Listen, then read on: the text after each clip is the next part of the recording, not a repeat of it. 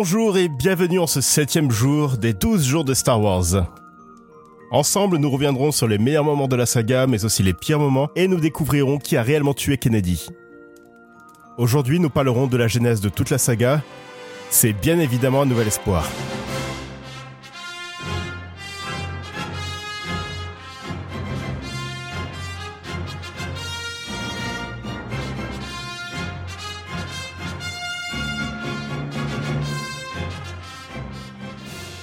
Bruno, l'expert en Star Wars zoologie, va nous raconter l'histoire d'un nouvel espoir. Bruno, c'est à toi. Oui, oh bah, vous savez, il y a rien de plus facile que de faire ce genre de résumé.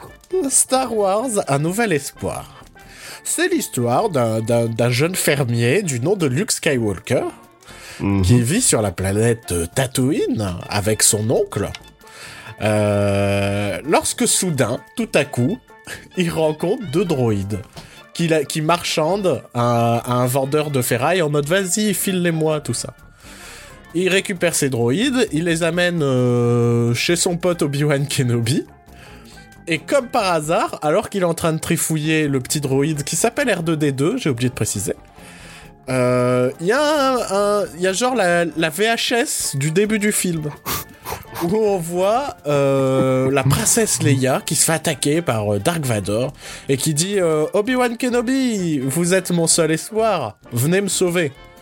Et de là, c'est Luke Skywalker et Obi-Wan Kenobi qui se lancent en objectif d'aller sauver la princesse.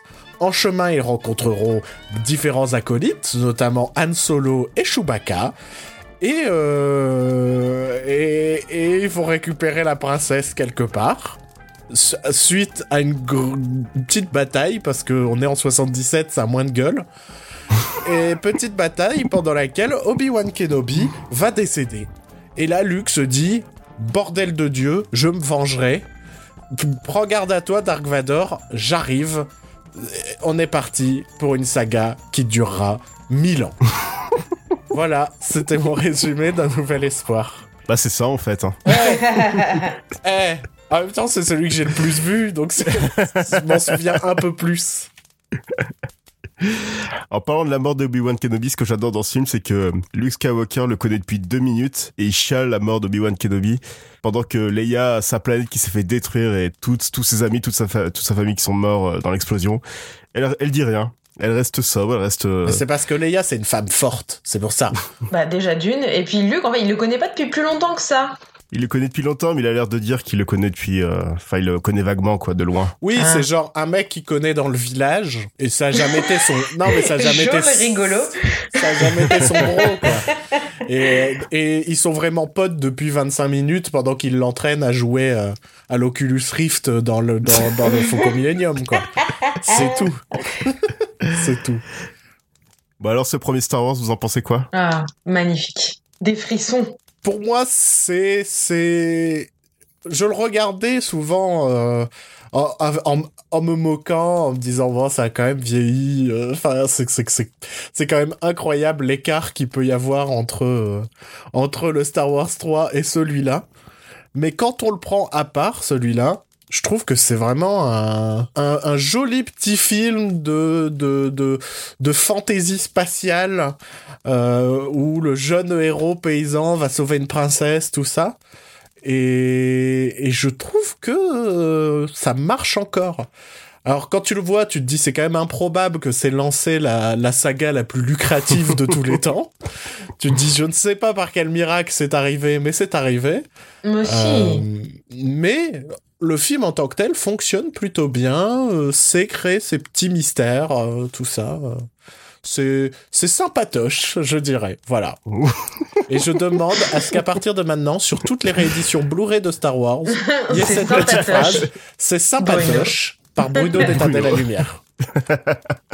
Je, l'aime- je, je crois que celui-ci, celui-ci c'est le, le, c'est le deuxième dans ma liste euh, des préférés de Star Wars. D'une part, comme tu dis, parce qu'il peut être pris comme un objet tout seul, comme un film tout seul, euh, et parce que c'est un film de KPDP dans l'espace. Enfin, moi, ça Ouais, m'a ouais. fait penser à ça. C'est un mélange de films de pirates, de, de, de films de KPDP, mais dans l'espace, avec des personnages géniaux, mais tout de suite.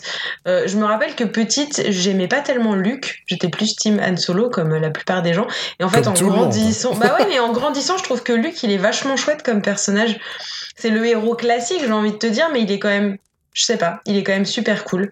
Et j'aime aussi que pour une fois, le héros classique est pas forcément d'histoire d'amour. Donc, euh, non, vraiment, celui-là sur ma liste, c'est le, le- mon deuxième préféré. Je le trouve génial. Ouais, tous les personnages sont attachants de toute manière. Tous les personnages de la trilogie, euh, tu tu t'y attaches tout de suite.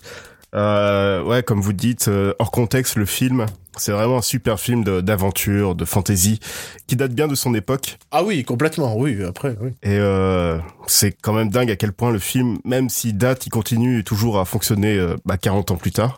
Mais euh, quand tu le remets dans son contexte de la bah, de cette saga qu'est Star Wars, tu reconnais la patte euh, de George Lucas par moment dans des dialogues qui sont vraiment trop euh, trop littéraires. Euh, tu sens moins le naturel dans les dialogues que qu'on peut retrouver un peu dans qu'on retrouve dans le 5 et dans le 6.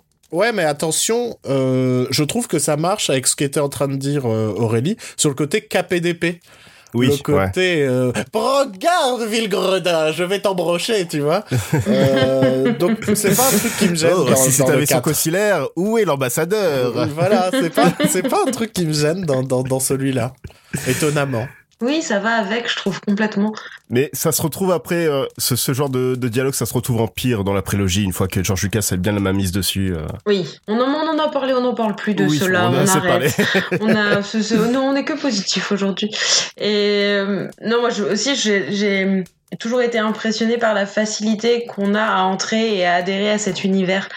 C'est quand Ouais. même pas, enfin, la moindre créature, t'es genre, ouais, normal, évidemment. Enfin, oui, ça existe. S'il vous plaît. Ça faisait un, enfin, c'est un univers qui me, qui m'a, après que j'ai retrouvé, soit dans Le Seigneur des Anneaux, soit dans Harry Potter, c'est on, on, on accepte tout tout de suite. Et, Ouais. et ça, je trouve que c'est une, une vraie force de film, de, fin, du film. Et je pense que c'est pour ça. Donc, quand tu disais Bruno, genre, on sait pas pourquoi ça a marché. Si, ça a marché parce que ça, ça prend une histoire qui est quand même vieille comme le monde, mais qui arrive à la transposer au futur avec des combats épiques, euh, euh, la, princesse à sauver, mais qui finalement n'est pas seulement une damoiselle en détresse, mais une putain de révolutionnaire euh, euh, qui, qui, qui va devenir leader d'un parti dans quelques épisodes. Mais si, justement, c'est pour ça que ça a marché, parce que c'était tous ces thèmes hyper riches et qui font euh, euh, la beauté des plus grandes histoires romanesques, Mhm. mais transposées euh, avec des effets spéciaux de ouf, euh, dans, une, dans un opéra euh, de deux heures, quoi. Non, moi je comprends que ça ait marché de ouf, ça marche toujours d'ailleurs. Et qui a touché des millions de gens, quoi. C'est beau. Ouais, c'est hyper beau, putain. Puis le montage, enfin le montage est toujours, euh, toujours aussi ouf et euh, puis la musique de John Williams, elle est tellement parfaite. Mais oui, les La- frissons. La, la musique de ce Star Wars en particulier me, me fout euh, me fout des frissons quoi. Bah rien que le plan de Luke Skywalker qui regarde les soleils jumeaux, Oui, c'est me- exactement ce que on- Je pense qu'on avait tous ce plan en tête qui est extraordinaire que la musique de John Williams mais élève incroyablement. c'est ce, ce plan iconique de euh, ça y est c'est le départ c'est la grande aventure c'est c'est ce plan qui définira Star Wars à tout jamais, quoi. ouais incroyable. Plus rien d'autre à dire. Euh, oui, si, je voulais, bah, c'est plus un, Oui. comment dire, un petit clin d'œil. C'est pour dire si, si c'est des films qui vous touchent et que vous avez envie d'en savoir un peu plus, je vous recommande la lecture du, de l'autobiographie de Carrie Fisher, Mhm. The Princess Diaries, Ah oui, ouais. euh, parce que du coup, elle parle vraiment du tournage du premier, de bon bah de ce- sa rencontre avec Harrison Ford aussi, mais mais de l'amitié qui tournait sur, euh, enfin de l'amitié qui qui régnait entre eux trois, euh, des ambiances de tournage. Il y a plein de de de, de petits trucs sur la prépa aussi, de quand ils habitaient à Londres tous ensemble. Et du coup, je trouve que ça, moi, ça m'a apporté un second souffle sur ce film. Euh, déjà, c'est hyper drôle parce que Carrie Fisher était une des femmes les plus drôles du monde. Et euh, donc, du coup, le, livre n'en est que plus riche euh, de, de ces petites interventions. Et je, du coup, je vous le recommande à fond, surtout si vous aimez Star Wars et le premier.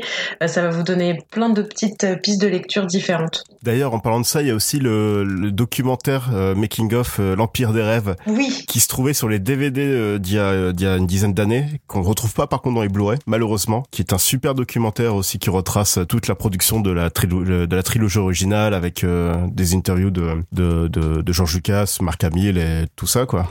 Qui est vraiment un super documentaire à regarder. Bon, euh, à part le plan de Luke Skywalker qui regarde les deux soleils, c'est quoi votre moment préféré du film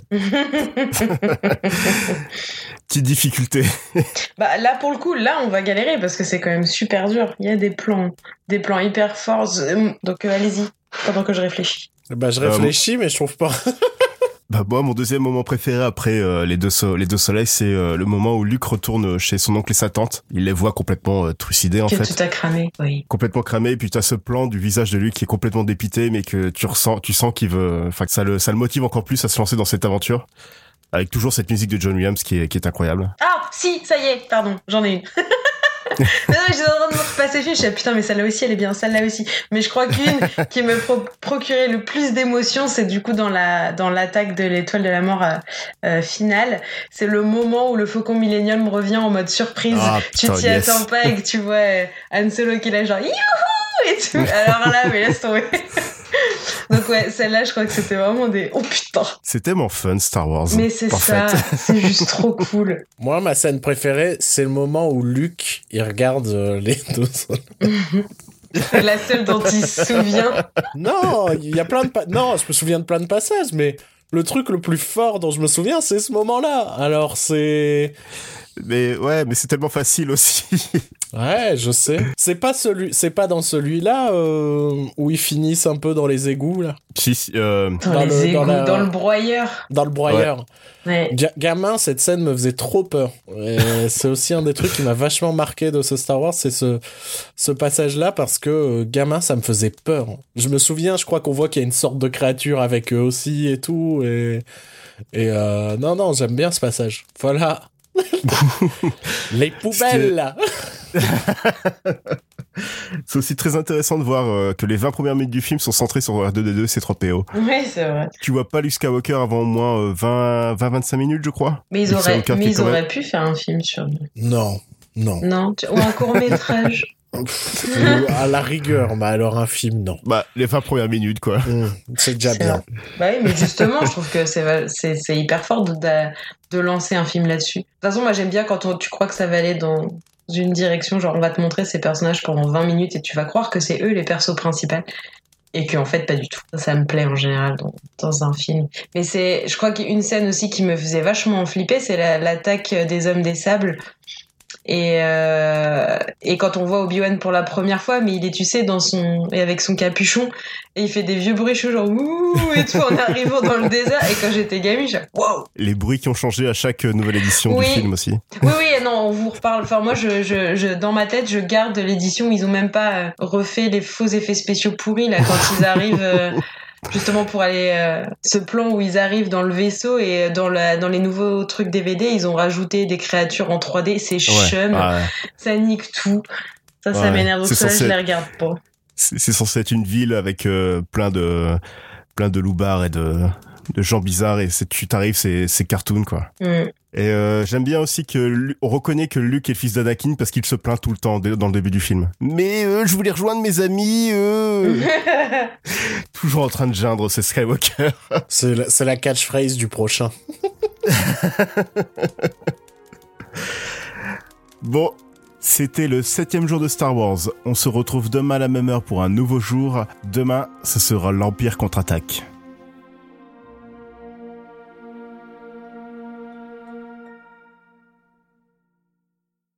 mà đăng ký